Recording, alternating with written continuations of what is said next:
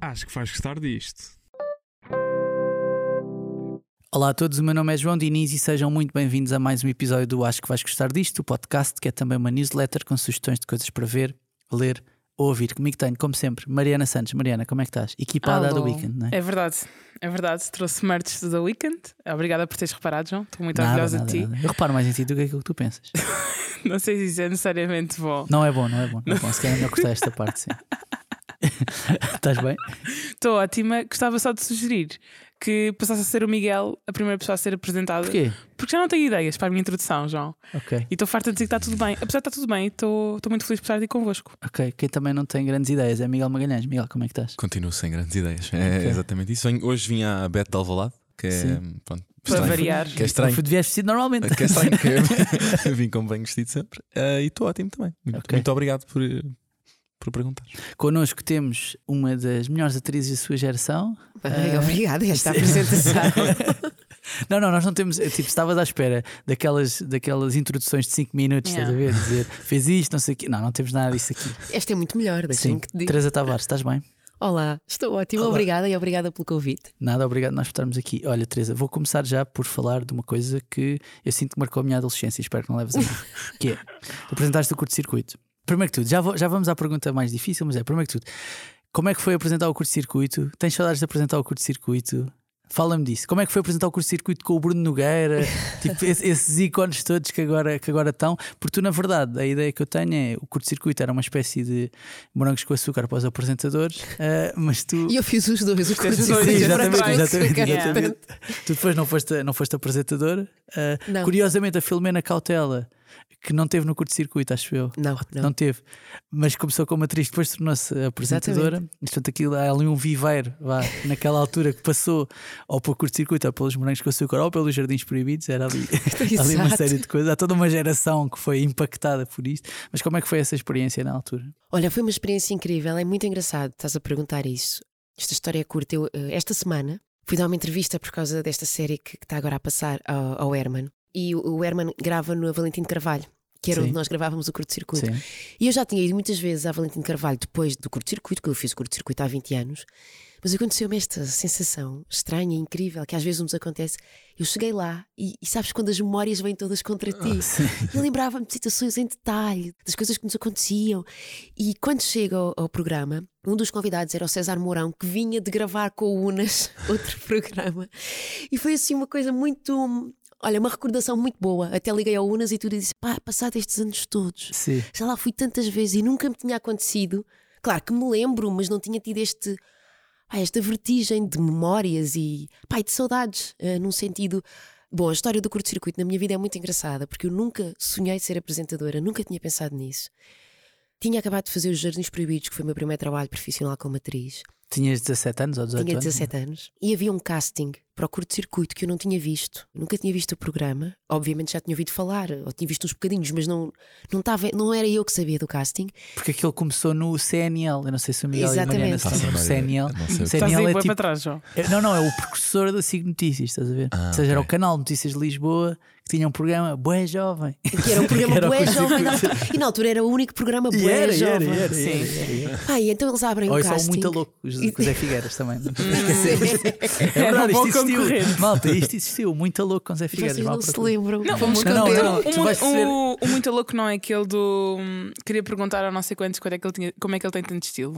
Não é? sei. Já não me lembro. Eu acho que sim. Bom. Já não me lembro. pronto, vais perceber que nós temos eh, 10 anos de diferença. Eu tenho. Já percebi, já percebi. Portanto, vais perceber isso, vais perceber isso. Mas sim, Nota-se, continua. João. Nota-se, Nota-se que tu és João. mais velho, Yeah. João. Sim, Não, não se nada assim. Portanto, se eu fizer a barba, somos quase da mesma idade. Yes. Portanto, obrigado. Mas então foi assim, então eu vou lá parar com uma, uma amiga minha que queria ir e que não queria ir sozinha. Então ah, vou- tu foste como Plus One. Sim, Ok. pá, são aquelas histórias, eu não ia sequer fazer o casting. E a Sofia entrou para fazer o casting e depois alguém me falou, mas não entra lá e tal. Eu já ouvia muita música na altura e então na altura pá, tinha muito tempo livre, não é? Aquela coisa.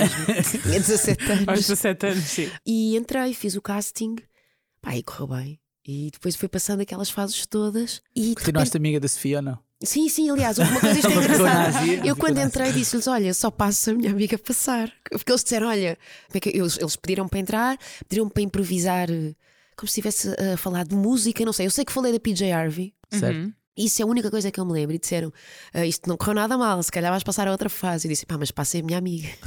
É ela não eu acho que ela chateada. passou, já não sei dizer, mas lembro perfeitamente desta coisa. Pá, não, então eu tinha ido com ela. E, e- e, na verdade ela também não, não viria a ser apresentadora, mas claramente pensava nisso, ainda não tinha ido. Eu não sonhava com isso, portanto, Yeah. para mim era mais importante manter a amizade. Ok, então temos de falar agora do momento que marcou. Vocês não, eh, a Maria Miguel não estão a par disto, mas é que foi o nosso momento Britney Spears e Madonna da televisão nacional. Que foi. Há um festival de música. Este vídeo viralizou na internet. Isto é- estamos a falar de uma altura pré-redes sociais, ou seja, as coisas aconteciam e quando aconteciam, aconteciam. Tipo, de repente está toda a gente a perguntar: pá, viste aquilo que aconteceu? Não sei o quê. Então o que é que foi? A Teresa e a Rita Andrade, que hoje em dia é nutricionista, né? mas na altura era, era apresentadora de televisão, deram um, um beijo em direto na televisão, num festival de música. E isto, na altura, eu lembro-me que foi uma cena incrível. não, não, tipo, na- no imaginário, que é tipo, de repente, que Teresa Tavares e Rita Andrade estão a dar um beijo. Eu, não- eu- eu- eu já não me lembro bem se. Foi antes ou depois da Britney Spears dar um beijo à Madonna nos MTV Awards, mas tipo, não foi muito longe, que aquilo é, é tudo mais ou menos na mesma deve altura. ter sido, isto deve ter sido pá, em 2013 ou 4. Não Aqui ainda por foi? cima, vocês Só não- quer saber, eu sou a Britney ou a Madonna. Vê lá vou, deixar, vou, deixar, vou deixar contigo, vou deixar contigo. Mas aquilo foi, aquilo foi uma cena na altura, porque ainda por cima o vídeo é muito engraçado, porque vocês deram dois beijos. Ou seja, aquilo era, o- ah, era um concurso em que tinham Uma de rodar uma roda, não roda, não é? Eu fui ver o vídeo outra vez para. para Mas aliás, foi, online? tipo uma eu consequência. já não me lembrava disso. Eu, eu fui, à, fui à- quando estava à procura de, de ideias para perguntas, fui à tua procura no, no YouTube e depois de repente apareceu-me Teresa Tavares, não sei o que assim. Aí, pois é, já nem me lembrava, já nem me lembrava. Mas depois veio tudo, à- veio tudo à cabeça, estás a ver? Então era, tu tinhas de rodar uma roda e ela também. Se calhassem igual, tinham de fazer aquilo que calhava igual na roda. Uma delas era French Kiss. Ok. E então vocês deram um- o primeiro beijo, foi um xoxo. E depois tipo alguém disse: Não, não, não é nada disto. Não é bate-chapas, não é bate-chapas. E está tipo, está toda uma audiência tipo, à, à- à espera, estás a ver com vocês, bora, bora, bora, bora. E o Alvin e a Solange, que eram apresentadores também Pois do era. curto-circuito na altura, pá, eu acho que foi um dos momentos mais épicos de televisão. Eu, eu vou, vou assumir para toda uma geração que é, que é a nossa, estás a ver? Gente, pá, como é que isto é possível? Como é que isto que aconteceu é em que é televisão? Porque era engraçado. incomum, estás a ver? Era muito incomum uma coisa daquelas acontecer. É muito engraçado essa, ou seja, a história contada de forma muito curta. Há esse jogo. Eu acho que já nem sequer apresentava curto-circuito nessa altura, porque eu acho que isso foi no primeiro Rock in Rio. E eu já Era um tinha, festival de música, já não sei Era. qual é que era. Sim. quase de certeza. Eu tinha deixado de apresentar o curto-circuito e depois eles disseram, falámos, eu disse, não, então eu faço o primeiro Rock in Rio, tipo, para a despedida. E fiz, e de repente, aquilo foi aquelas coisas do Alvin de ai, não sou capaz de vir jogar ao jogo. Eu, Alvin, vá lá. Pá, e realmente, nós fiz, aquilo foi uma, foi uma brincadeira e nós fizemos aquilo com toda. Quer dizer, eu jamais sonharia. Acabou, acabou esse momento, aquilo cortou para intervalo, já não sei. O Alvin estava delirante, as pessoas à volta estavam delirantes e eu recebi durante pá, aí uma semana ou duas chamadas dos mais diversos, eh, das mais diversas de revistas, de jornais, Exato, a pedir reações. Porque aquilo foi, aquilo foi uma cena na altura. Reações ao Como se fosse um statement e não foi. Exatamente, O exatamente. engraçado disto é que aquilo foi de facto, ó, Alvin, vá lá. E depois eu lembro-me que ele fez um comentário qualquer, não sei se isso se ouve, tipo, ai, não és capaz, ou assim, então, quantos queres? E foi literalmente uma coisa que aconteceu assim, que podia acontecer aqui a brincar neste estúdio, ah, ninguém imagina. E eu lembro na altura, que era muito mais nova, estas coisas, tu levas estas coisas mais a sério, pensar. Já fiz tantos trabalhos como atriz tão bons e o vídeo que as pessoas mais veem sou eu a dar um beijo na boca. Que importância é que isto tem? Eu já dei tantos beijos na boca na minha vida. Pensa assim, é porque foi um bom beijo na boca. Pronto, lá está. Qual é que foi o ano do primeiro Rock in Rio? Foi 2002? Eu acho que deve ter sido 2004. Tu ainda é não só- andavas, é isso, tu ainda é não é é que andavas, está- Miguel. Aqui a a internet. E o beijo da Britney Spears com a Madonna é de 2003. Portanto, elas copiaram. Ah, sério? Elas Certeza, copiaram. certeza. Elas Olha, mas Não não sei, sei sabia. que foi, sei que foi mais ou copiaram. menos na mesma altura. Sim. O Rock in Rio é de 2004. Quatro, Pois, eu bem então parecia não, que então eu não acho que foi. Ah, pá, era mais. Não, Pronto. tipo, eu sei que foi assim, é contemporâneo. Portanto, É portanto, são, contemporâneo. são duas performances contemporâneas. Correram claramente bem as Sim, duas. sim. Olha, há bocado estávamos a falar que o teu primeiro projeto enquanto atriz foi Jardins Proibidos e eu, quando estava também a fazer a minha pesquisa, vi cá uma história muito engraçada de como é que tu recebeste a notícia que ias entrar, porque não estavas sequer em, em Portugal. Como é que foi essa história de tu fazeres o, esse- o casting para entrar na novela e depois descobrires que, não estando em Portugal, que ias ter de voltar para, para ir para, para a novela? Olha, foi, foi incrível, claro, porque é a primeira vez que eu recebo a notícia que sou, pá, sou escolhida para um trabalho profissional. Isso é uma coisa incrível. Era o primeiro casting que eu fazia na vida. Estavam milhares de miúdas E eu fiz. Tu fazias ativamente castings para, para projetos? Não, não, não fazia porque isto foi em 2000. Realmente era muito diferente. Eu não morava em Lisboa. Provavelmente já havia agências, mas eu acho que muito poucas. Esta coisa das agências de atores Sim, sim, surgiu que, que depois. arranjariam, arranjariam trabalhos para ti. Sim, Havia de modelos, provavelmente. havia de modelos, mas eu nunca, quer dizer, nunca trabalhei como modelo, portanto não tinha agência nenhuma. Eu soube deste casting, pá, e num anúncio na televisão. Era, as coisas eram assim, não havia redes sociais, não havia nada, não havia nada disto. Os telemóveis havia há pouco tempo. Quer dizer, já havia uns, houve, um- houve uns telemóveis, que, não sei se tu podes lembrar-te, uns que parecia que, que tinham uma malinha, uns maiores, que surgiram para aí, pelo menos que eu tenha visto no final dos anos 90, início de 2000 Sim.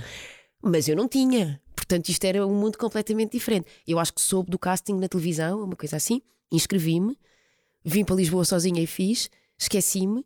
Entretanto, acontece esta coincidência. Eu, eu sou do Ribatejo e estava a ter umas aulas de teatro com a Inestética Companhia Teatral, que é uma companhia que funciona em Vila Franca. Pá, e houve uma coisa incrível. Eles convidaram para fazer um intercâmbio com a companhia. Eles iam à Finlândia e depois um- uma companhia de teatro finlandesa vinha a Lisboa. Eu na altura fiquei delirante, isto era uma notícia incrível. Os meus pais deixaram-me ir apesar das aulas, a que eu faltei à grande. Portanto, para mim isto já era uau. E quando estou na Finlândia, nesse intercâmbio, recebo a notícia. Portanto, imaginem, foi assim um dia incrível, foi assim um dia extraordinário porque pá, aquilo acontecia tudo de repente, realmente as coisas. A minha avó dizia uma coisa que eu, de que eu me lembro sempre, que é as coisas boas dão um trabalhão. Tu tens de trabalhar todos os dias e passas a vida a trabalhar para as coisas boas, mas fica descansada que as coisas extraordinárias não custam nada. Acontecem num ápice.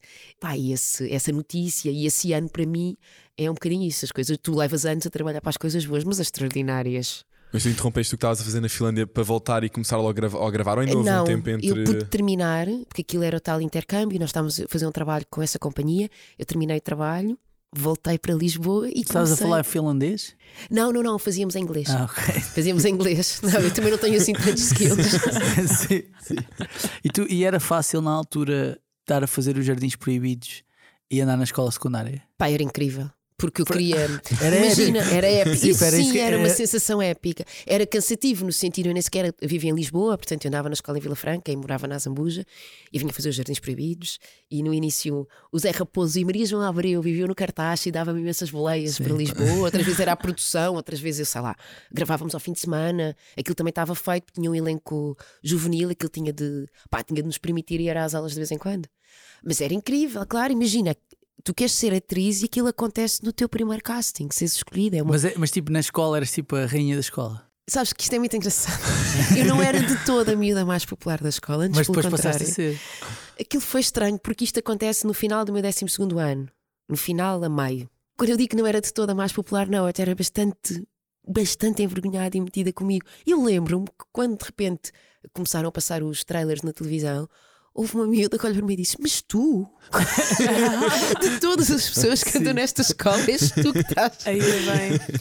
Porque eu não era de toda aquela miúda super popular. Pá, depois as pessoas ficaram, pá, ficaram surpreendidas e claro que a tua vida mu- muda muito rapidamente, porque também deixas de ter, quando começas a trabalhar, é uma coisa prática, tu deixas de ter os mesmos tempos de lazer que os outros. Eu ia às aulas, fazia as disciplinas que tinha de fazer e saía a correr para ir trabalhar geralmente.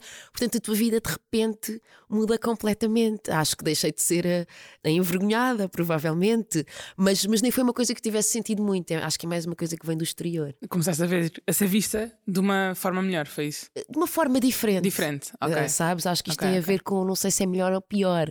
Agora, é certo que eu não era a mais popular da escola Yeah. e isto faz com que as pessoas olhem para ti de uma, pá, de uma maneira diferente, ficam Sim, surpreendidas. sim, mas, mas a própria abordagem que as pessoas têm contigo, imagino que seja mais simpática do que irem falar com a miúda tímida. Sim, até porque dela. há aqui uma coisa, o facto disto ter sido no ano 2000, há uma coisa importante que é. Hoje em dia, apesar de tudo, tu pensas, olha, há bastante produção nacional, ou tem crescido muito, e tu consegues ficar com papel, vais a um casting. Na altura, quase não se fazia coisas portuguesas, as pessoas, Yeah. eh, os Jardins Era Proibidos foi a mais primeira exclusiva, é isso que tu queres dizer? E era mais raro, tu não pensavas. Ou não que havia 10 novelas em simultâneo onde Havia tu só podias. aquela. em E que- em que sim, sim, sim. Séries quase não se fazia. Era mesmo uma coisa, quase não havia. Quer dizer, devia haver castings para modelos, como dizias, mas para atores que se soubesse. Pá, não havia castings. Portanto, era mesmo uma coisa muito unexpected. Desculpa Yeah. estar a falar em inglês, o meu cérebro agora. Era muito inesperado e era muito. olha, ela, ela vai fazer isto. Yeah, Até para mim. yeah. Sabes que eu não me lembro de ti no, no curto-circuito, porque lá está, era muito, muito nova. Também não me lembro de ti nos Jardins Proibidos, porque não me lembro dos Jardins Proibidos, mas lembro-me de ti nos Brancos com Açúcar. E uma das primeiras coisas que me veio à cabeça quando nós estávamos a falar de entrevistar e tudo mais foi: será que vamos ter Teresa Tavares na nova série dos Morangos? Que eu saiba, não. eu vou fazer este suspense. Pois foi, fizeste uma cara e um Que eu suspense. saiba, não. Mas gostavas? Era uma Olha, hipótese que vias em cima da mesa? Claro ou... que sim, eu não excluo nenhuma hipótese. Claro. Acho que, quer dizer, o que eu acho é que seria, ou será, completamente diferente. Os morangos com açúcar. Primeiro o contexto eh, social e o contexto do país e Tu de és da todos nós. primeira temporada. Eu sou da primeira temporada que será 2004. Pipi Sim, Exatamente, das Pipi e Joana. Pipi Joana. Pipi Joana, exatamente. Pá, Tu, portanto, tu er- não, não eras irmã do Pipo, não. não, eu não, era a não. prima do Ricardo. Ricardo, Pois sim, era. da personagem pois do era, Diogo sim. Amaral. Tens razão. Tens Eras razão. prima dele. Sim, Porque A namorada dele era a Filomena Cautela. a Exatamente. namorada dele era a Mena, exatamente. Era uma das namoradas, né? Porque- Eu, a Benny e a Mena, sim, e depois a Solnado também entrava. Exatamente, exatamente. A Sol- que a Joana Solnado era a irmã Irmã, do Pipo. é, a Joana Solnado sim, era Sim, irmã do yeah, Pipo, exatamente. Isso foi mesmo- Tinham, e tinham irmãos mais pequenos, não é? Tinha irmãos mais Isto foi a mesma pequenos. geração, tipo. Que o quê? O talento estava nessa geração. É isto, é, é isto que estamos a concluir. Estava toda nessa geração Sim, de porque era, pessoas. era o Pipi e a Joana. A Joana era a Benedita A Benny, Pereira. A Benita Exatamente, Pereira, sim. Exatamente, exatamente. Tu viveste seis meses em Londres? Vivi mais, vivi hum, um ano. Um ano em Londres? O que é que Um foste ano lá fazer? Olha, comecei por ir fazer um filme à Irlanda. Bom, e já, Londres já era uma cidade que eu gostava muito e, portanto, eu já tinha tido uma bolsa para estar lá na Lambda pá, em 2006, já não me lembro bem, para estudar e vivi lá nessa altura durante um mês ou dois. Voltei sempre muito a Londres. Depois aconteceu esta questão de ficar com papel no filme filmado na Irlanda. Passei lá pá, um mês e tal também a filmar. E nessa altura tinha uma gente lá e, e- e tinha muitas, algumas possibilidades de trabalho e acabei por ficar lá durante um ano. E o que é que estiveste lá a fazer? Olha, fiz algumas, alguns papéis em filmes, apanhei muito frio. e, mas foi uma experiência incrível. É giro essa pergunta do que é que estiveste lá a fazer, porque na verdade eu não tive, em Londres, durante este ano, não estive tão ocupada como estou em Portugal. E isso, quando eu fui para Londres, foi em 2013, eu já trabalhava há muitos anos em Portugal, e isso foi, foi difícil de gerir. Por muito que tu vás e tenhas imensa vontade, e é outra cultura, e vais aprender, e pá, é muito desafiante de repente chegares a um sítio. Sentiste mais o- pequenina? mas sobretudo sentir que parecia que estava a começar de novo. Sim. Uhum. sim. Uh, naquele sítio, não pessoalmente, mas eu continuei sempre depois a vir a Portugal trabalhar, portanto acabou por não ser, isso acabou por ser uma coisa que eu fui gerindo, mas esse impacto teve um lado muito até duro e desafiante, Magoou o ego, um bocadinho não? Se nem é o ego. estavas a falar do Herman, ele, ele costuma dizer aquela cena de tipo: ninguém é famoso cá em Portugal, por se fazer Badajoz, ninguém sabes quem tu Sim, és. nem era bem a coisa do ego, era a questão, porque agora ia dizer, teve um lado muito bom que foi esta questão de tu veres as coisas exatamente como elas são, independentemente de tu trabalhares há, muito, há vários anos, que são muitos anos, há- há- pronto, mas teres um trabalho sistemático como atriz há bastantes anos. Primeiro, nada está garantido e tu não sabes o que é que vai acontecer no dia a seguir. E depois, põe-te mesmo neste sítio de ligação profunda com a profissão e com o que tu tens de fazer. Como é que é agora aqui que ninguém sabe quem eu sou? Que ninguém se vai lembrar dos brancos com açúcar e destas histórias todas e de tudo o que eu fiz. Como é que é eu relacionar-me só com a profissão, com este lado de, de entrega e Como é de. que te provas como atriz? Não Sim. é? É, para mesmo- quem não te conhece e para quem não sabe o Sim. valor das coisas que tu fizeste. E ao mesmo tempo, a questão de que também é interessante e foi uma grande aprendizagem de representar noutra língua. Uhum. Que eu acho que tem imensas coisas ótimas. Há muitas pessoas que dizem, ah, não é a mesma coisa. Não é, nada é a mesma coisa. Esta conversa não é a mesma coisa amanhã. Portanto, eu acho que há muitas coisas interessantes de tu representares noutra língua. Até o, o- o timbre da tua voz muda um bocadinho Uhum. quando falas outra língua. É interessante a tua aproximação à realidade, a tua aproximação às palavras. Isso é tudo interessante. Também é desafiante. E, portanto, foi assim uma temporada pá, de um enorme crescimento. Mesmo de tu agarrares-te mesmo ao que tu querias e ao que tu acreditas e seguires. Ao mesmo tempo chegavas a um set quando ficava com trabalhos e não conheço uma única pessoa. É Voltou, coisa- voltou a Teresa do, do secundário tímida não? Se- eh, Talvez, olha, talvez. Talvez tenha voltado. Que pergunta engraçada, nunca tinha pensado nisso. Mas é muito. Pá, é muito impactante tu voltares e de repente não conheces ninguém. E também muito, também te traz uma grande aprendizagem, porque tira-te de facto de um território seguro. E isso faz-te. Achas que fazer ficção em Portugal é um território seguro? Não, não acho. Atenção, Ok. não acho. Mas tira-te. Mas obviamente, se tu vais para uma cidade nova, Sim, sim, com sim, equipas completamente novas, da a- falar noutra língua, além de que os papéis que eu fazia são também bastante diferentes, porque tu acabas por. porque acabam por ser, porque é uma questão também cultural e, portanto, eu não estou a dizer que é fácil e que estás na bolha cá, mas claramente quando fazes uma escolha destas, vais-te pôr ao lume, não é? Mas tu mudavas alguma coisa naquilo que era a preparação que estavas habituado a fazer cá, fosse para casting, se fosse até para um papel que sabias que ias ter. Quando vais para fora, há quase aquele peixinho às vezes de ah, isto agora é tipo é um meio internacional, tenho que se calhar aqui ajustar algumas coisas, ou a forma como preparo até para um papel noutra língua, se calhar vou ainda estudar mais as linhas de alguma coisa ou, ou algo Olha, que... engraçado, nunca tive isso, porque eu acho de facto, ou seja, achando eu interessante e importante, então nos dias que correm, que é possível misturarmos esta coisa das línguas. Hoje tens Sim, sim, séries sim. onde as pessoas falam várias línguas e isso é uma coisa normal. Nunca tive esta coisa de ah, isto é internacional, tenho de me preparar mais.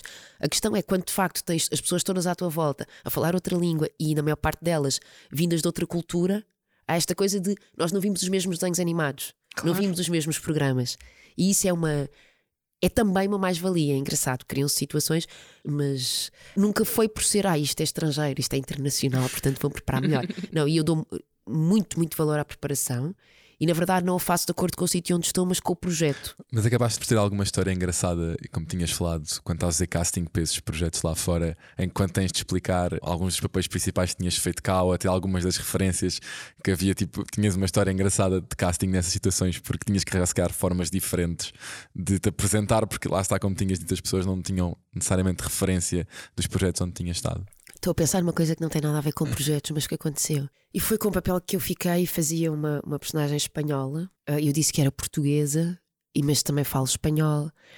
Queria contar esta história bem contada. Bom, no meio da conversa, eles perguntam-me de Espanha e havia muito aquele imaginário, ah, porque o filme tinha esse lado do, da Espanha, das touradas e de flamenco e tal. E eu disse: o meu pai foi toureiro. E foi. O meu pai foi toureiro. E de repente eu lembro-me. Mas eu disse aquilo porque estava no meio da conversa, não era? Eu, não, eu não tinha planeado, a maior parte das pessoas nem saberá disto. E eu lembro-me da sala parar, tipo, uau! Era uma Yeah, informação. Ribatejo, não estou a par do Ribatejo. Era uma informação, primeiro, altamente espanhola e que provavelmente me ajudou e que causou um impacto inacreditável, assim, do exotismo. Eu juro-vos, eu estou a falar convosco e estou-me a lembrar, ficou tudo de repente calado e parado a olhar para mim. De repente Mas, era, mas era, era uma produção inglesa? Era uma produção inglesa. Sim, Ok, sim, sim. pois sim. então. Toureiro. Foi muito Bullfighter. engraçado e aquilo saiu, eu juro-vos que a seguir a, a dizer. Disseste, teu pai, o meu pai é bullfighter, fez isso. Sim, sim, o pai é fa- Até pensei, se calhar não devia ter dito, ai, porque é que falaste? Foi, foi no meio da conversa. Mas foi muito engraçado isso. Claro que há muitas destas coisas que acontecem. Sim, sim. Tu, tu, ao longo da tua carreira, Teresa, foste fazendo papéis entre filmes, novelas, cinema, teatro também. Disse cinema e, e filmes, desculpem. Repeti, bem, Mariana, repeti, bem, Mariana. repeti. São, são coisas Bem, diferentes. bem. Sim, sim, sim, sim, sim. Em qual destes registros é que tu te sentes mais confortável? Olha, eu gosto muito de trabalhar em qualquer dos registros. Não me sinto mais confortável num ou noutro. ah, e também não acho que isto seja propriamente sentir confortável. É sempre um território de descoberta. Ou seja, o objetivo não é sentir-se desconfortável quando estás a trabalhar. Ah, sim, Não, não é sentir desconfortável, aliás. naturalmente sinto-me porque isto é, o- isto é, ou seja, para mim ser atriz é a forma como eu me expresso melhor. Na verdade, eu expresso melhor se estiver a representar do que aqui a falar convosco. E Mas acredito estás, mesmo. estás a safar bem. estou a disfarçar, obrigada. Estou a disfarçar. Mas percebe, acredito mesmo que no limite, se olhares com atenção, vais perceber mais sobre mim. Se me vis a fazer um papel do que aqui. Eh, embora possa estar a disfarçar bem, Sim, obrigada, sim, João. sim.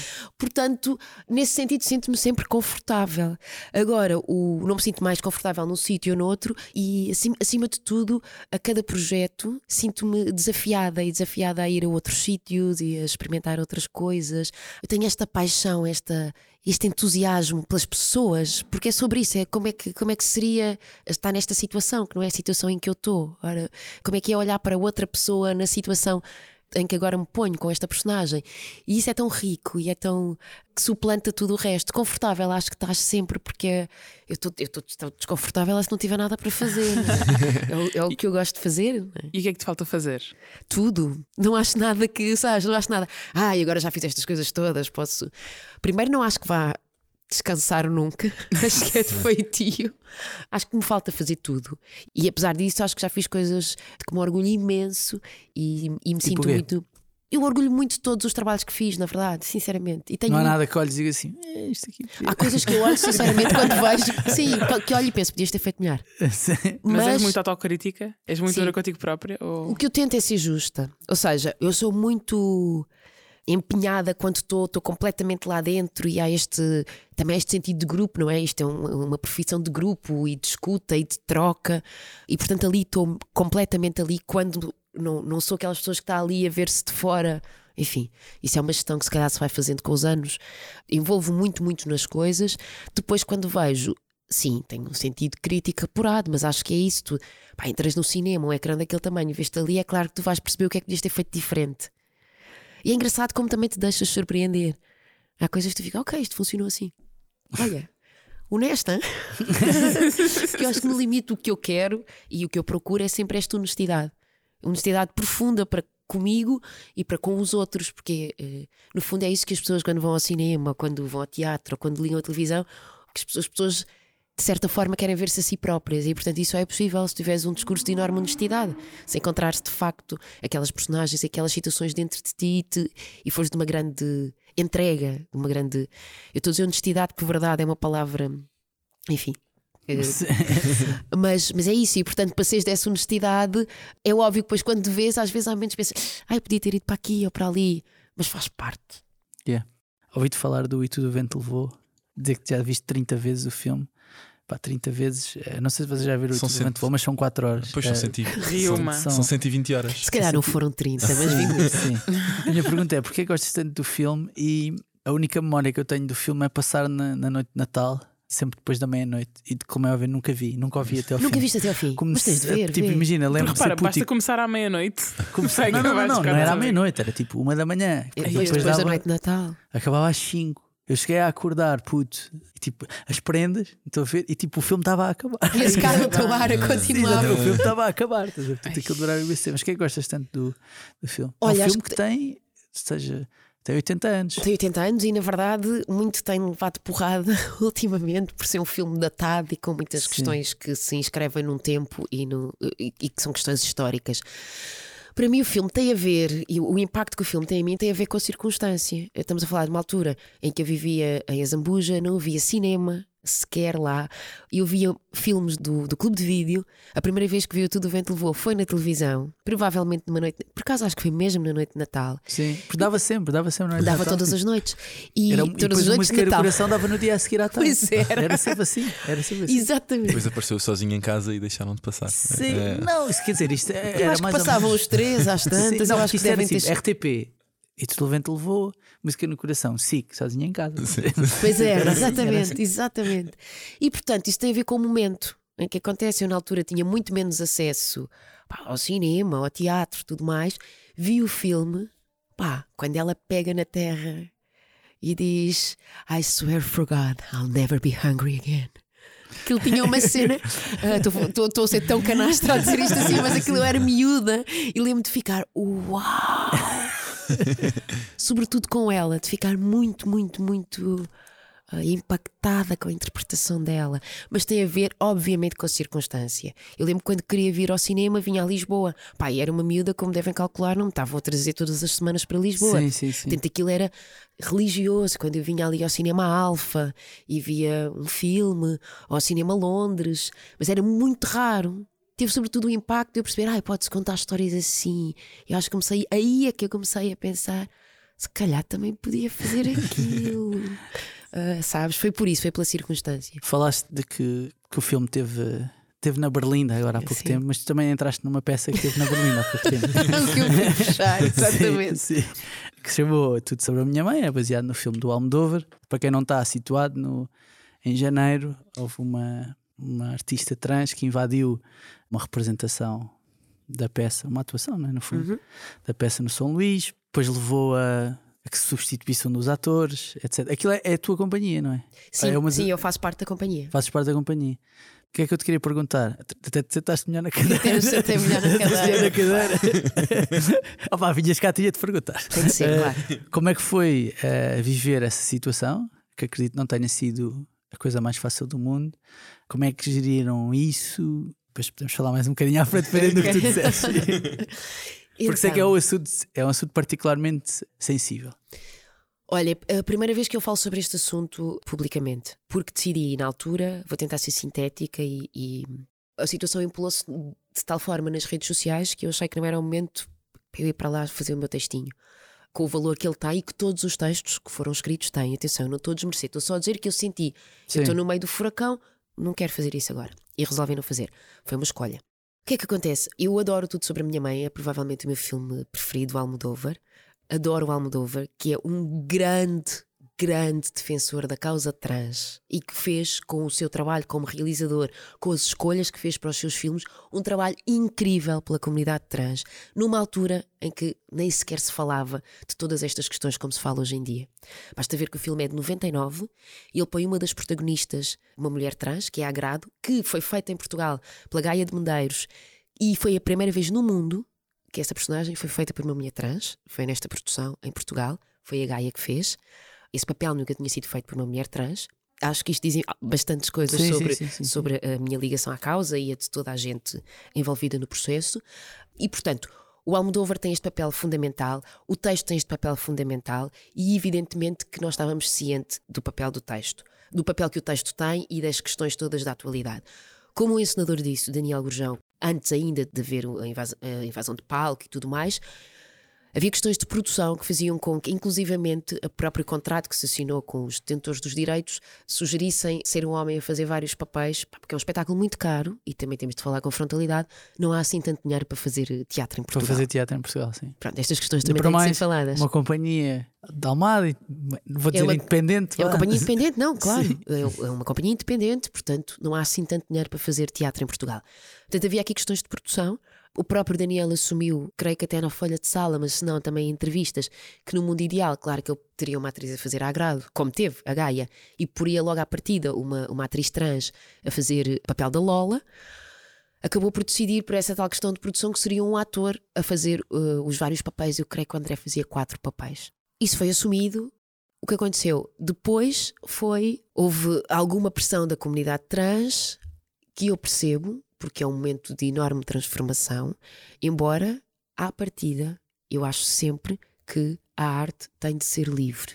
Eu sou a primeira pessoa, aliás, eu faço parte da estrutura, a concordar que o Daniel, com o que aconteceu e tendo em conta o momento histórico, que a decisão de todos tenha sido contratar uma atriz para fazer o papel da Lola, até porque as condições de produção se reuniram, atenção, porque depois de- de ter- do acontecimento se reuniram condições de produção que tornaram isso possível. Senão não era possível, porque não havia de facto dinheiro. Quer dizer, temos de Sim. falar sobre isso. Eu concordo plenamente. Acima, mas acima de tudo, antes de tudo isto, acho que a arte tem, tem de ser livre. Pronto, o que aconteceu foi isso. Houve essas questões, depois houve a questão da invasão de palco, e como se criaram condições de produção, houve a tal substituição. É importante dizer-se que o André continua a fazer. A situação laboral do André, também é importante falar sobre isso, não ficou de todo comprometida do ponto de vista laboral, portanto, ele continuou a fazer, a entrar no espetáculo, fazia os outros, creio que, três papéis. Que esta decisão foi falada com ele e que, obviamente, que isto não é a situação ideal, mas parece-me também é óbvio para toda a gente a sensibilidade que toda a gente aqui tem às questões ah, da comunidade trans, que, que acho que isso não pode ser questionado, essa sensibilidade, e sobretudo que somos todos aliados. Aliás, eu acho que foi dito depois, não acho tenho certeza, aquilo de repente parece uma coisa muito rápida na minha cabeça. Quando houve a questão no São Luís, quando nós fomos ao palco, nós temos isso, nós somos aliados. Portanto, acho que não. Sobre isso é que eu acho que não deve haver dúvidas. Sim, a, a minha dúvida tem mais a ver com, pelo menos quando via a situação e depois até ouvi algumas, algumas conversas sobre o tema, é que a partir do momento em que vocês são uma. E estou a dizer isto não é por estás aqui, nós já falamos sobre isto outras vezes. Claro, Em que vocês são uma plataforma onde pela primeira vez há uma. Foi feito um casting, há uma, há uma mulher E foi trans. feito um casting, é importante Parece- dizer isso, exato. Foi feito um O que- casting. O que me causou, se quiser, estranheza é mais. Então, mas de todos os sítios, parece-me, onde se podia eventualmente fazer um protesto daqueles, que é suposto, os protestos é suposto serem desconfortáveis, é não é suposto as pessoas estarem confortáveis com o protesto. Esse sítio parecia ao menos óbvio, né? porque, porque acaba por ser um sítio onde. Repara, estes, estes tipos já estão a fazer isso, né? Sim, estes tipos já, já, já é isso que eles estão a fazer. sim. Já é isso que eles estão a fazer. Foi a única, a única coisa que me, se quiser, chocou mais. E, e lá está. E o que estás a dizer, acho eu, da arte ser livre, eu concordo a 100%.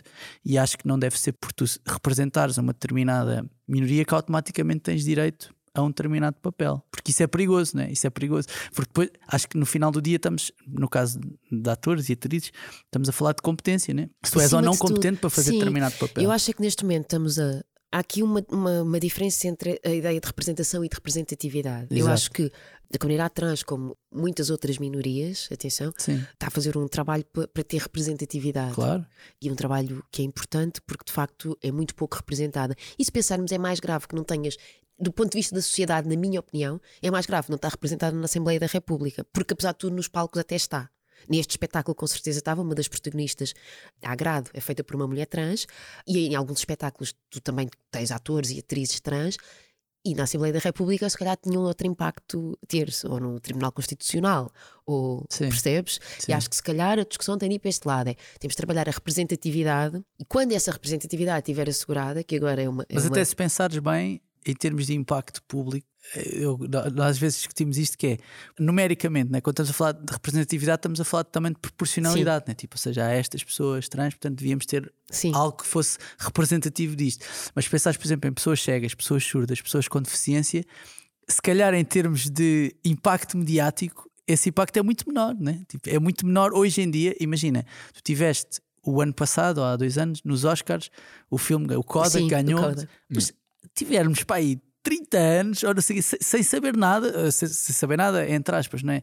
Dessas comunidades. Eu, não, eu acho que umas coisas não são mais importantes que as outras. Eu Não é, nada, acho, não é claro. nada disso que eu estou a dizer. Estou a dizer é, no caso do que vocês estavam a fazer, no meu entender, sendo eu, lá está, quero só, é só fazer aqui a ressalva, só, só para só, a minha ressalva boca, tipo, branco, cisgênero, heterossexual, percebo que não estou na mesma posição disso, mas pareceu-me um sítio onde até havia um esforço para se tentar fazer uma coisa que fosse diferente, para se abrir um casting onde se acolhesse atrizes trans. Até, aliás, caso. o casting foi exclusivo para Exatamente. atrizes trans. Até houve uma discriminação, Discriminação positiva, positiva, vá, sim. neste caso. O casting foi exclusivo foi para atrizes trans. Ah, Ah, portanto, ok. Não sei se a Mariana e o Miguel querem falar.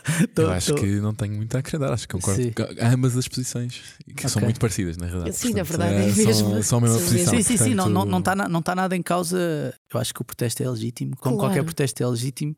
A minha única dúvida foi tinha a ver mesmo com. Mas pronto, também não falei com ninguém que protestou, mas com se, se é precisamente naquela peça, naquele local onde, onde isso é mais, é mais evidente quando eu sentia que era ao contrário, mas lá está, eu também não sou trans, também não Mas tenho. isso tens mesmo de perguntar. Acho que eu, olha, é a primeira vez que eu vos digo que falo disto e como eu falei assim, porque acho que é importante explicar também, de Yeah. compor um bocado Yeah. e as pessoas perceberem os passos, porque às tantas, quando há um grande mediatismo. Começas a ter também uma opinião, hoje em dia com as redes sociais, especialmente, opiniões muito polarizadas. Sim. E de repente já estás a discutir questões que não são aquela questão. E, E e- rapidamente também há meias informações. Por exemplo, eu lembro-me na altura do caso, mas não sabia de que uma das pessoas que estava na peça e que era oportunista era uma mulher trans. Por exemplo, não sabia. Ouvi só o zum zum de há há um ator que, não, que está a representar um papel e não é uma mulher trans, mas só fiquei com isso, não sabia o resto da, da história. Portanto, acho que é uma das E por dificuldades isso é que eu também. comecei por aí, porque Yeah, acho que muito- yeah. eu- muitas pessoas falaram comigo sobre isto na rua, tudo assim. Foi equivalente ao beijo, estou a Sim, brincar. sim, sim, foi quase. Mas e uma coisa que eu senti foi, de repente, e é natural, porque depois isto é uma avalanche de informação, as pessoas não tinham noção que uma das protagonistas do espetáculo Sim. já era uma mulher trans. E isso é importante. É assim, claramente o protesto funcionou para as pessoas falarem, Claro. começarem, a falar, começarem a falar sobre mais, pelo menos, sobre o tema. Ok, muito bem. Nós podemos. eh, Vamos avançar para outra pergunta. Sim, sim, Vamos. sim, sim, sim, Ah, sim. Teresa, há bocado tinhas dito, e quando a Mariana te perguntou que ainda te faltava fazer muita coisa, mas se tivesses de escolher um papel de sonho com base ou numa obra que gostas muito, ou até num filme que podia ter um remake, por exemplo, o que é que gostavas que fosse? ou qual é que era? Deixa-me pensar, há tanta coisa. Num filme, Pode ser um filme, ou, ou até pode ser um livro que gostes muito, tem uma personagem que É o gostas e e. tudo o vento levou. Ela podia Não, agora já terra. sinceramente não, não, não, não, não- que foi mesmo uma coisa do momento. Ah, Se calhar há, uma- há um, há um filme do Almodóvar, o E Tudo Sobre a Minha Mãe. Se calhar podias fazer uma peça sobre isso. Não sei. se calhar agora experimentas, vais fazer no cinema e vais fazer outro papel e Sim, estamos sim, sempre a sim, rodar. Se calhar podias fazer alguma coisa sobre isso.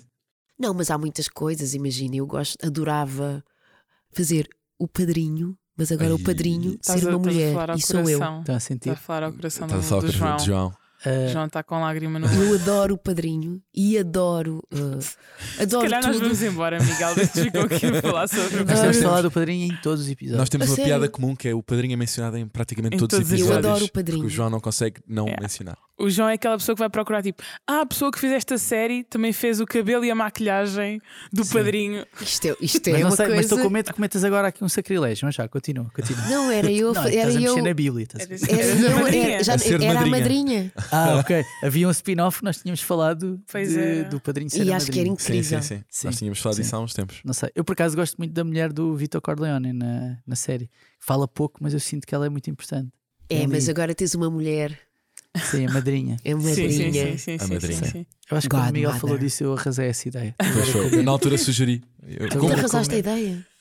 Mas não era eu a fazer, agora só Sim, sou sim, eu a agora é fazer. Sim, agora pode ser tu, se calhar é diferente. Calhar é Nós estávamos, a- estávamos a discutir, acho que foi há uns episódios até quase quando, quando celebrámos os 50 anos, não foi? Do, do Padrinho. Acho que foi Ah, nesse sim, episódio exatamente. em que estávamos a pensar como é que podíamos prosseguir o, o legado do Padrinho sem estar a fazer um remake. Porque até há pouco tempo houve uma, uma série da Sky Showtime que fez também Sim. sobre o processo de bastidores e pensámos como é que podia-se pegar outra vez na história. Eu disse, não, faz uma madrinha, uma irmã desaparecida, uma, Uma coisa prima. assim, ou uma prima, que- e pronto, e era. Sim, E, bom, não sei. e o João destruiu um bocado a ideia. Não sei. Acredita, era extraordinário. Mas há imensos, imagina, o Tar, agora estou-me a lembrar no filme. Ah, o é Tar é épico, O é, incrível, é, o papel é absolutamente maravilhoso. Exatamente. A Julian Moore no Magnolia, não lembro é do, do- do nome do papel. E depois no teatro também há a Casa de Bonecas, do Ibsen, a Ada Gabler. Há imensas, há imensa coisa para fazer. Imensa, imensa, imensa. Tu, por acaso, Teresa, és uma daquelas atrizes que já interpretou papéis muito variados, ou seja, não queres. Não, pelo menos eu não te associo a. É sempre personagens más ou é sempre personagens coitadinhas, há uma, uma grande variedade. Mas eu queria saber qual é que é aquela. Qual é que é aquele papel, aquela personagem que tu interpretaste, que achaste. Não sei se isto é bem a minha cara, não sei se, se me vou safar, mas depois até ficaste, até achaste que valeu Que a pena ir coisa, lá que coisa tentar. correu bem. Deixa-me Sim. Não sei. Não, Não sei nenhum é assim particularmente desafiante para ti? Tipo, tu, que tu tivesse Eles são assim- todos muito desafiantes quando tu olhas. Sim, sim, mas que tu achaste tipo que- isto que não, tem nada a ver, comigo. Porque depois isso é uma coisa muito que eu gosto. Que isto não tem nada a ver comigo, bora lá. Ok. Porque, gostas de aceitar o desafio. Sim, porque na verdade eu acho que isso é um bocado uma ilusão. No sentido de aparentemente não tem nada a ver comigo. Yeah. Até porque se tiver a ver contigo, na verdade, depois ca- cais no erro de estás a fazer ti próprio, não é? Que na verdade há vários atores que nós já falámos aqui no nosso podcast que às tantas parece que são tão parecidos com eles fora de, de papel, não é? Que tipo estás a fazer de ti próprio. Todos os papéis são és tu próprio. E isto não deixa de ser uma coisa sobre ser sempre tu própria, mas em la- lados diferentes de ti própria. Sim, é tipo um, é um metaverso em que estás numa realidade disso? diferente. Mas portanto, eu tenho sempre essa coisa: é bora lá, como é que eu vou pegar nisto, sabes? Yeah. Como é que eu vou dar a volta a isto? Como é que eu. E o desafio é sempre. Portanto, acho que nunca me aconteceu. "Ei, Isto não tem nada a ver comigo, não, pelo contrário. Ai, aparentemente não tem, caraças. E Bora alguma, lá. alguma vez foste fazer alguma representação, fosse em gravações, fosse em teatro, em que pensaste isto vai correr muito mal. Muitas vezes fico nervosa e penso, é pá. Às vezes tem a ver também, uh, uma- nem sempre tens assim tanto tempo de preparação. Tento ter o máximo possível, mas Isso, isso é um problema da ficção nacional ou. isso é uma questão. A verdade é que algumas coisas tens tempo de preparação, mas outras uh, acabas por não ter tanto. É uma questão de meios também. Esta Uhum. coisa de, de tempo de preparação. Tu tens sempre um tempo pessoal, mas mesmo de ensaios e com o resto da equipa é também uma questão de meios. Vamos ser. Sim, há, há produções que têm tipo um ano de preparação. Sim, e lá fora. Às vezes ficas, fico nervosa, claro, e penso, epá, como é que nós vamos descalçar esta bota? E depois uh, uh, Sobrevives sempre, né? e encontras formas, eu acho que tem sobretudo. No outro dia estávamos a falar sobre isto, estava a falar com outras atrizes por causa da questão de os meios que nós temos, por exemplo, para fazer séries, são incomparáveis com os meios que a maior parte dos países tem. Uhum. A maior parte dos países da Europa e Estados Unidos neste momento tem. Estados Unidos e mesmo América do Sul, que também tem ali um. faz muita série. E uma coisa que nós Até a Espanha, se pensares. Hum. Espanha É isso, foi Europa. o segundo país com mais séries na Netflix. Yeah, yeah, E yeah. portanto, há aqui uma coisa sobre os meios. Nós temos, evidentemente, muito, muito menos meios. E é desejável que passemos a ter mais. Até lá temos de. Ou seja, não vale a pena estarmos sempre a chorar sobre os meios. Temos de trabalhar para ter mais e quando chegamos e percebemos, nós sabemos que são estes os meios que temos, então vamos trabalhar com os meios que temos. Não, não ficarmos encolhidos, ai, porque temos menos meios para fazer as coisas. Se calhar quando tens uma multidão tens muito menos, podes ter muito menos figurantes. Isto é um detalhe, mas para quem está a ver é um detalhe que depois causa impacto lidar com isso, lidar com a realidade E, obviamente, trabalhar, e aí também tem a ver com os produtores e com os investidores e tudo mais, situações que me ultrapassam um bocado, mas trabalhar para termos mais meios. Mas, sobretudo, enquanto estamos a fazer uma coisa, o que eu me preocupo é lidar com as circunstâncias. O que é que eu tenho aqui? O que é que eu posso fazer com isto? Porque acho que isso é a, a forma mais justa de, pá, de lidar com o trabalho e de expressar-se da forma mais honesta e mais justa possível. Sabes? Acho que tem de ser assim. O que é que nós fazemos com isto? Ok. Vamos falar agora um bocadinho se calhar, do Cavalos de Corrida. Yes. Série, nova série da RTP. Já saíram, no momento em que estamos a gravar isto, já saíram quatro episódios. Eh, a série tem o Tomás Alves, a Teresa Tavares, claro, Miguel Guilherme, Soraya Chaves, Maria João Pinho, João Vicente, Filipe Ariosa. É realizada pelo André Santos e pelo Marco Leão e conta a história de uma quadrilha de assaltantes no início dos anos 80 em Portugal. Tu és uma das protagonistas, que é a Olinda. Quem é, quem é esta pessoa? Vês como eu gosto de mafiosos, de assaltos. sim, sim, sim. Olha, a Olinda é casada, é casada não, vive com o Domingos, a personagem do Tomás Alves, há muitos Foi anos. mesmo nomes anos 80. Olinda, Não é Olinda e né? Domingos, adoro os nomes Sim. todos. Vivem há muitos anos juntos e são ah, um casal de que dá uns golpes. É, não- isto passa-se em 81. O dá os golpes. Sim, é ele, muito ele também bom. tem uma loja de chaves. Sim. Eu não faço mesmo mais nada, só dou golpes no início da série. Um, isto passa-se no início dos anos 80 em Portugal, em 81. Portugal estava em crise, as pessoas tinham muito pouco dinheiro. Havia uma crise uh, uh, da habitação, à semelhança do que acontece hoje, de resto. E eles, para viverem melhor, começam a dar uns golpes. O Se é calhar também acontece? podíamos fazer isso agora. Não vou dizer nada. O que é que acontece? Os golpes correm bem, eles claramente conseguem safar-se bem.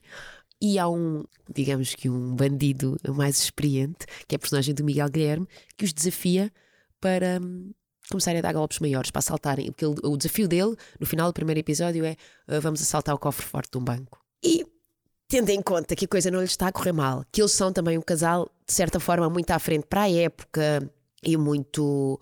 Não são ali- casados, né? não Isso são casados, que já é uma coisa muito à frente para a época, por isso é que eu sublinhei isto de não serem casados e que querem ter uma vida melhor e mais abastada e estarem à vontade para se divertir. É um bocadinho ali uma espécie de uma ânsia de liberdade e a verdade é que o dinheiro também te dá. Uma, sé- uma série de níveis de liberdade. Acho que no fundo estava a falar isto na apresentação da série. Estas personagens todas têm uma grande ânsia de liberdade e o dinheiro dá-te isso também.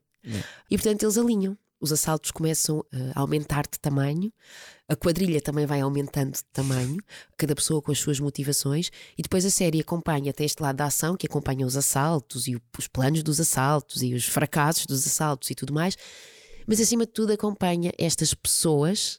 E tendo- sendo uma série de ação, tem este lado de se debruçar muito sobre as personagens, não é uma clássica série de ação em que são pessoas aos tiros, sem desprimor, eu gosto muito da ação, hein? mas de facto não é. Tem este lado tu acompanhas estas pessoas, as suas motivações e como é que elas lidam depois com estas transformações que estão a, a acontecer na vida delas. De repente, tu não te tornas bandido de um dia para o outro, tu não pegas numa arma e sabes atirar. Isto é uma coisa que vai acontecendo. Primeira vez que dás um tiro, se calhar isso não estava planeado. Tu levavas uma arma para te defender. Como é que isso vai crescendo e depois, humanamente, como é que tu lidas com isso? Como é que lidamos uns com os outros? E com o perigo que isso tudo acarreta, porque não de estar a cometer crimes, não é? Sim, estavas a falar de meios. Foi por causa dos meios que o genérico da série não tem o cavalo de corrida dos OHF. Olha, não sei. Porque Isso imagina, assim, perguntou. assim que- assim- nós já falámos disto no outro dia, assim que anunciam cavalos de corrida, eu penso assim, "Pô, tem de ser a música dos OHF. Eu sei, Aqui a gente ser- pergunta isso, mas olha, aquele banda sonora é do Shinobi, é incrível. Não, não, não, sim, Mas é isso não é- Nós, Não, mas nós, nós por cá também estamos mal habituados, não é? Porque lá está, jardins proibidos. Tinha jardins proibidos. Sim. a única Não é que mulher, ainda por cima, o tinha a única genérico é mulher. épico da série. Eu pensei, este genérico com cavalos de corrida. Opa, eu gosto muito, obrigada, eu adoro o genérico. genérico eu sei é que sou incrível. suspeita. O genérico eu acho Aquele incrível. genérico. Acho que está muito bem. Sim, também. E, e eu, e a série tem um bocadinho também este lado, eu acho que eventualmente terá, terá a ver com questões de meios, mas isso eu não posso falar especificamente porque realmente não, não, não é uma questão minha. A série acaba por ter também este lado de transportar o sonho. Estas personagens são movidas e nesse sentido eles são todos cavalos de corrida. Estávamos a já falámos disso várias vezes com os realizadores. Eles têm um sonho, por exemplo, o sonho do, do, da- eu ia dizer do Tomás e da Olinda, não, do Domingos e da Olinda é ter uma casa. Pá, isso é uma coisa muito importante para eles. É uma coisa que lhes vai dar segurança, que lhes vai dar liberdade, que lhes vai dar uma série de coisas. E eles não vão parar Eles vão cavalgar, vão fazer o que for preciso para, para alcançar esse sonho. Nesse sentido, eles são, aquelas personagens são todas cavalos de corrida. Têm, cada um tem a sua direção e depois terão muito, muitos percalços pelo meio, estão-se a arriscar muito.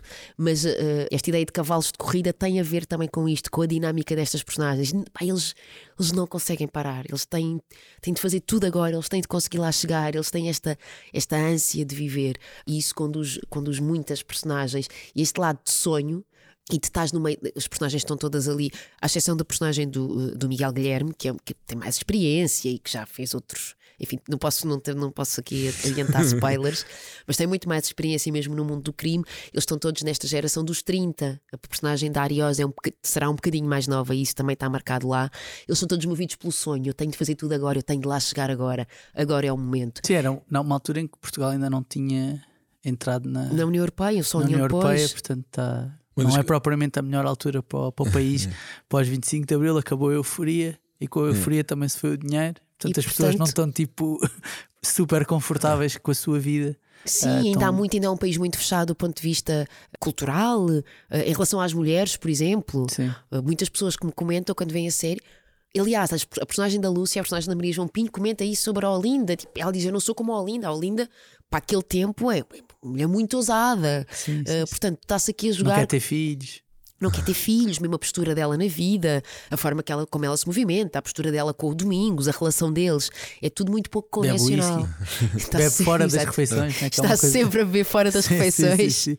É uma coisa que a personagem da Maria João Pinho, acho que há uma altura em que o Miguel Guilherme lhe oferece a bebida e ela Foi diz: ah, Não, não bebo fora das refeições. E eu tá estou a tipo, ver um "Oh, copo de mamá, Um vinho." grande whisky ou ou um grande copo de vinho, ou uma cena assim. Uma, uma das coisas que eu gostei mais sobre a série foi que, até porque há bocado estamos a falar de meios, que foi nós, quando, quando a Casa de Papel ficou muito famosa, nós na altura dissemos: é pá, o que é preciso para haver uma Casa de Papel em Portugal e poder ter um bocadinho deste registro em que faz um showcase daquilo que se faz bem no país. E com as devidas diferenças, obviamente, mas eu achei que. Esta série é muito isso, eu já vi os primeiros dois episódios. e Achei que, em termos de ritmo e até, menos, e até mesmo com uma Portugalidade muito própria naquilo que é contar uma história, eu acho que é quase um, um, bocado, um bocado isso. Não sei se é uma comparação justa, até pelas diferenças, mas eu senti. É uma senti- boa comparação, eu agradeço a comparação. Eu, acho que, eu senti que, até pela forma como tens sempre o background do porquê daquelas personagens estarem todas ali e toda aquela formação conjunta de planear um assalto para, como tu falaste, de parte da liberdade e de levar a algo melhor.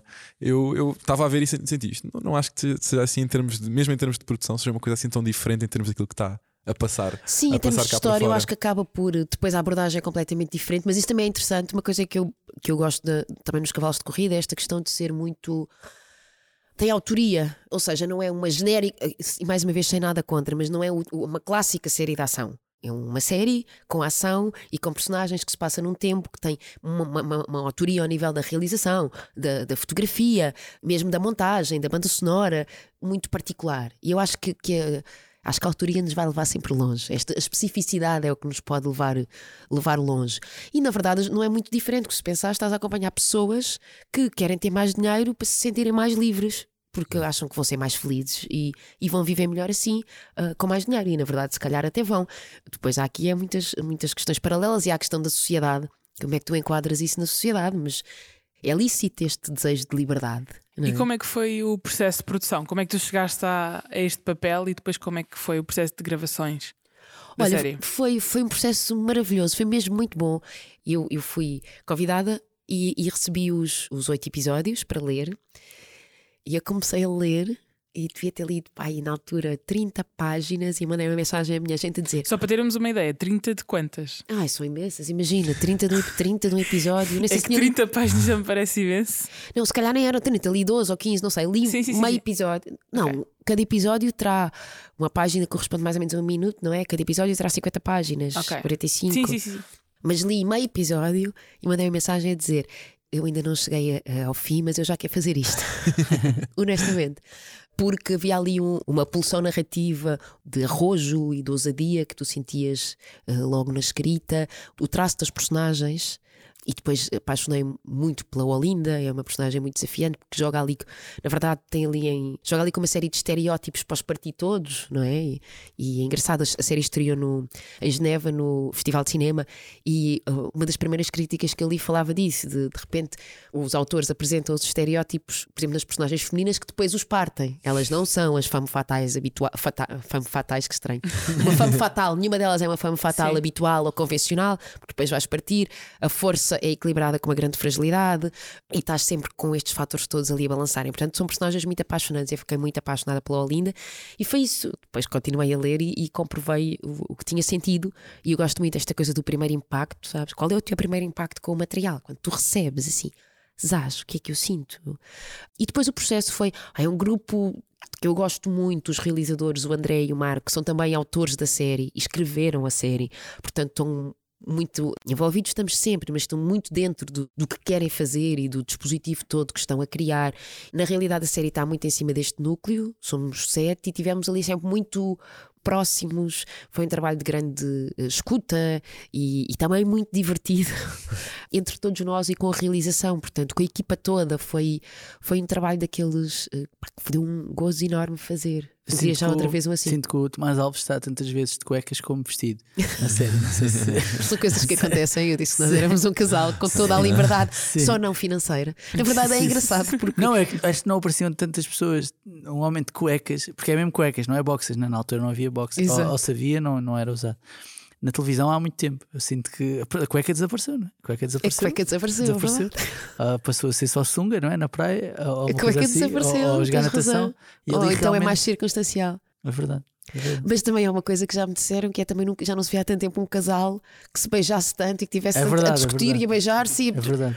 Eh, acho que nós também havia este lado de explorar a dinâmica daquele casal e explorar nas- em todas as suas incongruências, como Sim. qualquer casal. Sim, sim, sim. Não há essa sequer essa preocupação. Às vezes no primeiro episódio tens, vamos apresentar aqui uma realidade para depois a partir. Não, no primeiro, se vis o primeiro episódio, a realidade deles, sendo muito fascinante por vários motivos, mas já está toda partida, não é? Tu vês que aquela relação. Contudo, há ali uma enorme paixão e um, um amor profundo que os une e, e que depois vai guiar a série toda também. O que é que tu farias se não fosse atriz? Ah, Depois de termos estado aqui a falar sobre a tua paixão por ser atriz, portanto, se não tivesse uma vida na qual fosse apaixonada pela tua profissão, o que é que ias fazer? olha, por exemplo, acho que podia fazer documentários. Ok. Ti- Tipo, enquanto produtora, Documentarista realizadora. enquanto realizadora. Ok. Acho que sim, acho que podia fazer documentários. Mas também podes ser atriz e fi- E, também posso, eu sei, portanto é isso que eu estava a pensar, é muito próximo, mas acho que. Portanto, mantias-te dentro da, da indústria. Ou então uma coisa QB. completamente diferente. Não, deixa-me pensar, tem de haver uma coisa completamente diferente que eu fizesse. A Mariana estava à espera de disseste tipo carpintaria. Yeah. assim, estás a ver? Olha, não Sim, era até nada quando mal eu, quando Ah, fui é uma pesquisar sobre ti, quando eu fui pesquisar sobre ti, parecia-me Teresa Tavares Remax. Remax, Remax, o que é isso? Sim, e, e eu depois fui procurar, não eras tu de facto. Olha, eu Mas gosto, adoro, eu adoro assim. costuras. Costuras? Eu costuro, adoro costurar. Ok. Uh, desenho algumas coisas até que depois faço para mim, atenção. Roupa. Uh, Mas roupa? Sim, sim, sim. Acho que eu desenho e quero executar para mim. Não executo assim tão bem. Tenho uma costureira que executa por mim, mas, mas gosto muito de costurar e deste lado todo de trabalhos manuais. Agora que falaste de muito carpintaria. bem, muito bem. Portanto, se calhar. Não sei se Não- não é mas moda, costura, é- yeah. se calhar sim. Mais um design. Se calhar sim. Yeah. Qualquer coisa manual, uma atividade manual, claramente. ok, eu, eu ok. preciso. Ah, mesmo escrever, que eu sei que não é uma atividade hoje em dia assim tão manual, porque aos computador, embora seja manual, enfim, estás- mas por exemplo, eu também escrevo bastante e tenho esta coisa que eu sei que pode ser insuportável e cansativa, mas eu escrevo tudo à mão para depois ir passar a computador, como há 20 anos, Sim. o que dá um trabalhão, Yeah. porque tenho esta coisa do. do- das coisas que fazes com as mãos, do trabalho manual, tenho muito, tenho uma enorme admiração pelos, por um cirurgião, por exemplo. Era incapaz, isso era incapaz. Mas a admiração que eu tenho, de tu operares um A corpo, destreza, né? a destreza, a motricidade fina, sabes? É incrível. Os gajos são. Sim, são as mãos a milhões. Acho incrível tudo este lado todo manual, os pintores. o- Ah, o, não é o, o Doctor Strange, né? Sim, Da, da Marvel, né? Sim, que ele sim. era cirurgião. Depois deixa de ser cirurgião porque tem um, tem um problema nas mãos. tem um acidente Isso deve ser e começa a, começa a tremer das mãos. E torna-se super-herói. E depois torna-se super-herói. sim. Sim. Mas pronto, também destruir super Olha os pianistas. Não lhe correu Yeah. mal, sim. Pá, é incrível. Eu já aprendi a tocar piano e sei fazer umas coisas, mas agora trabalho. Não, depois larguei, Mas mas. tens- tu tens os dedos grandes, portanto tens os dedos de pianista. Eu nunca poderia tocar piano, só as minhas mãos. Tipo, quando eu. Não quando eu digas era isso, miúdo- claro que podias, se Não, quisesses. não, não, não, não. Não são tão grandes como Tenho mão, eu, tenho sou- eu tenho uns dedos de enormes, senhora, eu sei. senhora. eu, eu- eu andava no piano, eu e a minha irmã andávamos os dois. E ela chegava a mais sítios do que eu, quando era aquela, aquela coisa de. Eu acho que isso Quando já tens de fazer demasiadas referências à irmã Eu acho que nós temos de trazer a tua Não, não, irmã. tu- Eu gosto muito. irmã Foi a, primeira, foi a primeira referência à minha irmã. Não, foi a segunda hoje. Em, em Não, direto, hoje, mas é em direto, entramos no em direto, mas eu acho que a tua irmã devia vir ao podcast. Eu também Yeah, acho. Um grande não, beijinho não, para a Maria não, João, de quem eu gosto tanto. tanto. Mas um beijinho para ela. Um beijinho para ela. Ela, Ok. ouve, ela ouve o podcast. Não, ela tem mais que fazer. Ok. Tem mais que fazer. Tem um filho pequeno, tem mais que fazer. Teresa, antes de irmos embora, temos de lançar um questionário. que é o questionário Markle.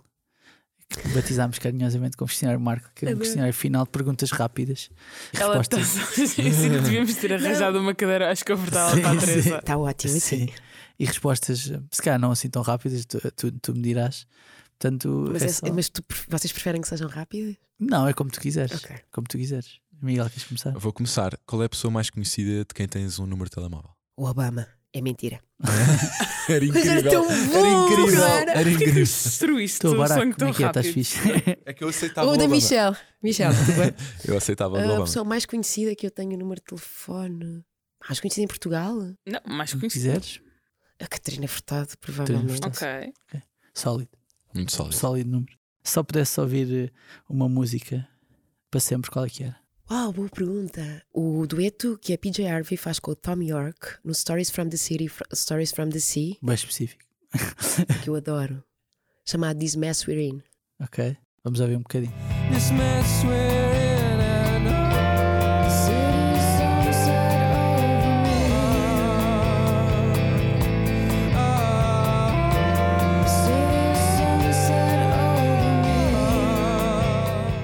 Teresa, qual é que foi a coisa mais inútil em que tu já gastaste dinheiro?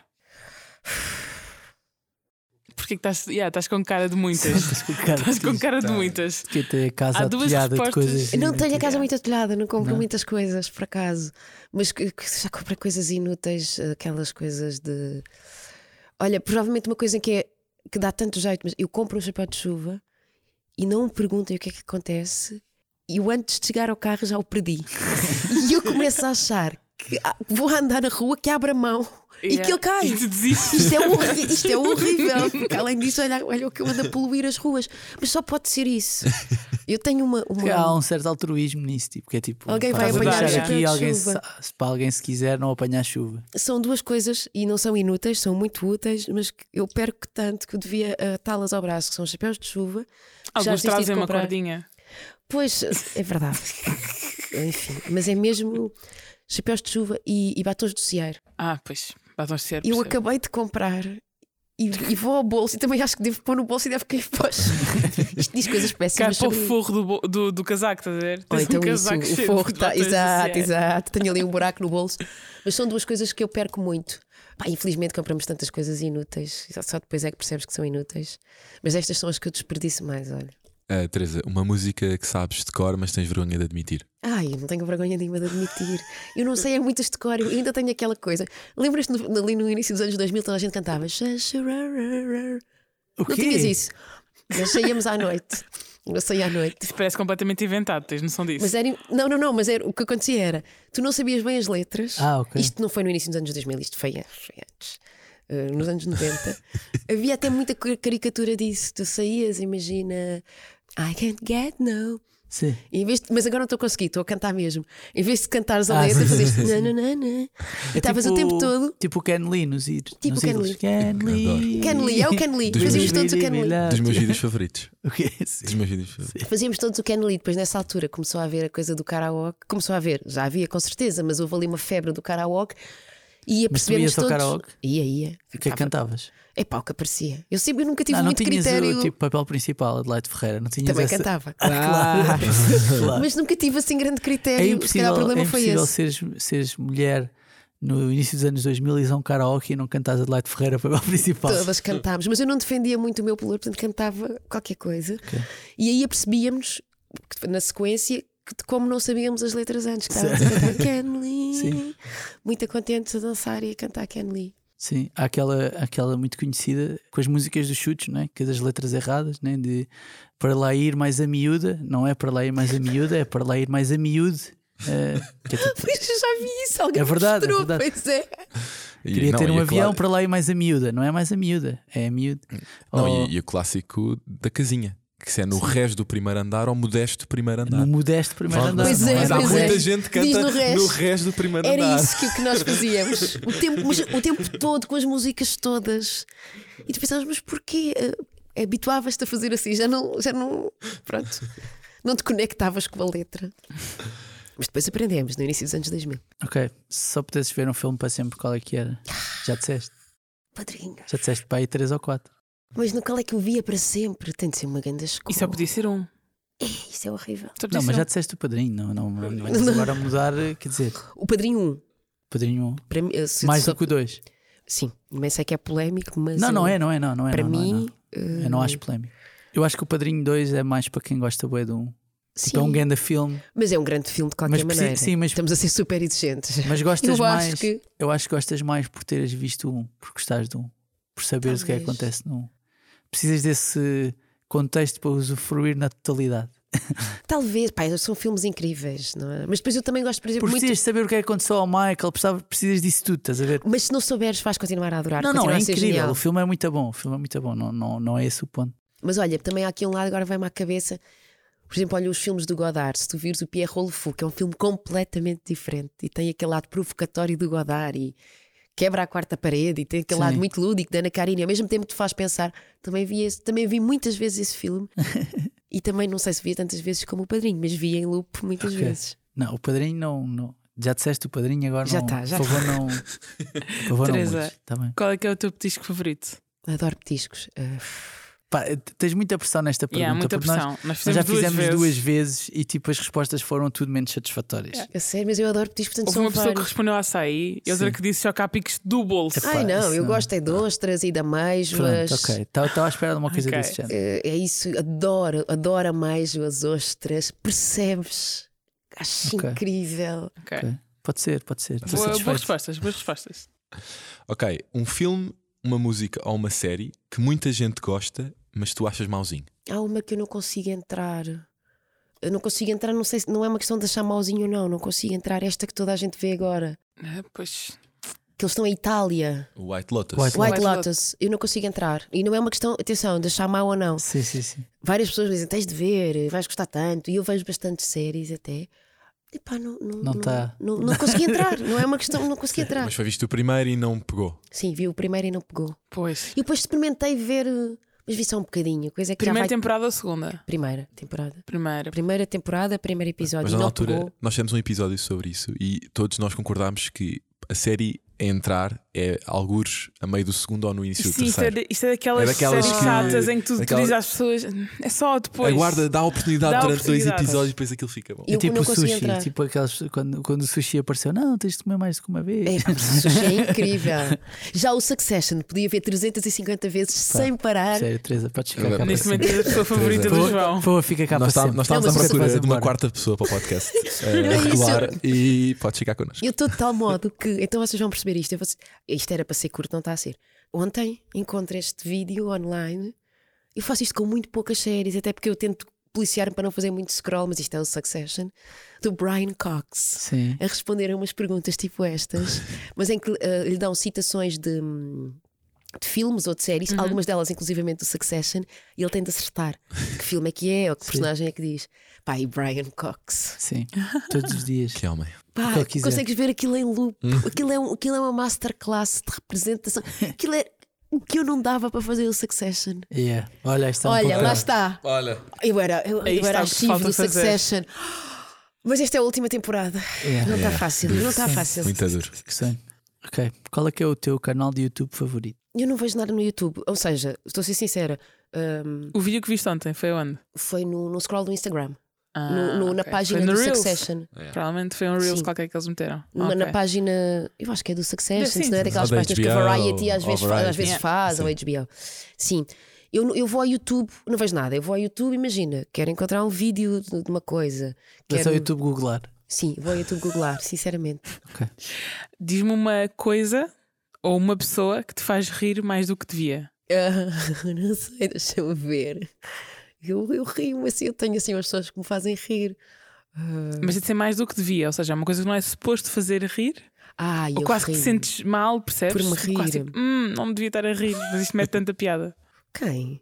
Assim, que não me devia. Pode ser uma coisa, tipo um ato. Oh, pessoas a caírem, eu sei que isto é, é um clássico. E eu rimo também se eu cair. Eu já caí, que todos. Já caí. Ah, já me aconteceu partir a cabeça, que também já me aconteceu muitas Ah. vezes. Pá, começa a deitar Por acaso tu tens ar, não leves a mal, tens ar de quem já caiu bem vezes. Sabes, aqu- aquelas pessoas que parecem João? por si só. Não, não, vou explicar, vou explicar. Há Não, não, não, não. Há pessoas, há pessoas que pela ginga parece tipo, porque esta pessoa está sempre a malhar, ou tipo, tropeça em coisas, estás a ver? Não, estou sempre a malhar, mas, mas Imagina, ela que- disse que já perdeu coisas. Ou seja, há, um, há uma ideia. que não é assim tão calmo. Eu percebo o que é que Sim, estás a exatamente, dizer e pode exatamente. levar. Está a dizer que há uma correlação entre perder coisas e cair várias vezes. Estou a dizer que há, é, é o que estás, é o que estás há a um, dizer. há um nível. Estou a dizer que as pessoas distraídas, genericamente, pode-lhes acontecer mais Ok, vezes. ok. Mas sabes que é engraçado? Eu de facto já, já, já caí algumas vezes. Estás a ver? Eu não sou muito distraída, eu sou muito atenta até. Tenho coisas como chapéus de chuva e batons, que é, ou seja, nas coisas em que eu sou distraída, não sou distraída, sou impossível. Nas outras eu sou muito atenta, é assim. Um- Mas já me aconteceu partir a cabeça, não vês que não é grave, porque às vezes não é grave, não é? E vai desatar-me a rir de mim próprio. Tipo, isto foi-me acontecer. Pá, Como é que é possível? Agora vou para o hospital e coisa. Ahm, tenho a última pergunta, a honra da última pergunta, que é, dado que isto é um podcast também de sugestões e de recomendações, se tivesses recomendar um filme, uma série, é um filme, além de tudo o que já falámos aqui, Ok. que estejas a ver agora ou que tenhas visto recentemente, qual é que seria? Olha, série sempre Succession e os cavalos de corrida, obviamente. Ah, portanto, eu vou-me ficar por estas porque acho que é justo. Um filme que eu adorei ver recentemente, cujo protagonista foi inclusivamente agora nomeado para os Oscars. Eu adoro After Sun e agora Sim. não estou de saber de cor o nome da realizadora, desculpem. Acho o filme absolutamente maravilhoso. Acho que o trabalho dele e da atriz, que é uma, uma, uma miúda, É o para uns Paul 12 anos. Mescal, Paul né? Mescal. Paulo Mescal, ele é ótimo. O Normal People, uma série que ele fez, também é muito, muito boa. Nossa, também recomendaria. Charlotte Wells. A Charlotte Wells faz um trabalho incrível. Acho o filme muito tocante, muito bem feito. mu- Adorei o filme. Fiquei mesmo assim Ok. elevada pelo filme. Portanto, recomendaria esse filme E agora. música. E PJ música. A PJ Harvey agora se calhar estava a tentar encontrar uma coisa mais atual para recomendar. para vocês não estarem, ela recomenda tudo no início dos anos 2000. O que é que eu recomendo agora? É a melhor altura, portanto não há mal nenhum. Ah, a, partir daí, a partir daí foi tudo piorando. O Tomás Wallenstein agora está a cantar a solo. Ok. Ah, Ok. E isso é uma coisa boa. Estava a pensar, e por acaso o último livro que li agora foi, foi Os Anos da Annie Ernaux. É um livro muito simples e muito bonito também. Eu acabei de ler eh, semana passada. Também posso recomendar, embora eu sei que agora se está a ler muito. Olha, a minha amiga Filipe Martins. acontecimento. né? O acontecimento também é muito bom. Mas os anos eu, eu gostei muito, gostei particularmente. Uh, Filipe Martins vai lançar uma biografia sobre a vida da Natália Correia. Vai sair, em Lisboa vai ser lançada para a semana, vou lá fazer umas leituras, mas não é por isso, é porque acho que, que a Natália Correia é uma mulher fascinante. Uh, a biografia percorre uh, não só o trabalho dela como, como escritora e como poetisa, mas o todo, toda a vida dela enquanto mulher e enquanto mulher, na verdade, muito à frente do seu tempo. Portanto, recomendo também uma autora portuguesa. Ok. Ficamos aqui com uma mão cheia de recomendações, Teresa. Muito obrigado por este Obrigada. bocadinho. Ah, nós, se calhar, voltamos a falar. Sai daqui uns dias. Algures. Daqui a uns dias, Alguns. havemos de voltar. Sim, vamos voltar. Já sabem que podem e devem subscrever este podcast, deixar estrelas e críticas no iTunes e no Spotify, seguir-nos no Twitter, no Instagram, no TikTok, subscrever o nosso canal de YouTube e subscreverem também a nossa newsletter, que todas as terças e sextas-feiras vos dá as melhores sugestões de coisas para ver, ler ou ouvir. Malta, até já. Até já. Obrigada.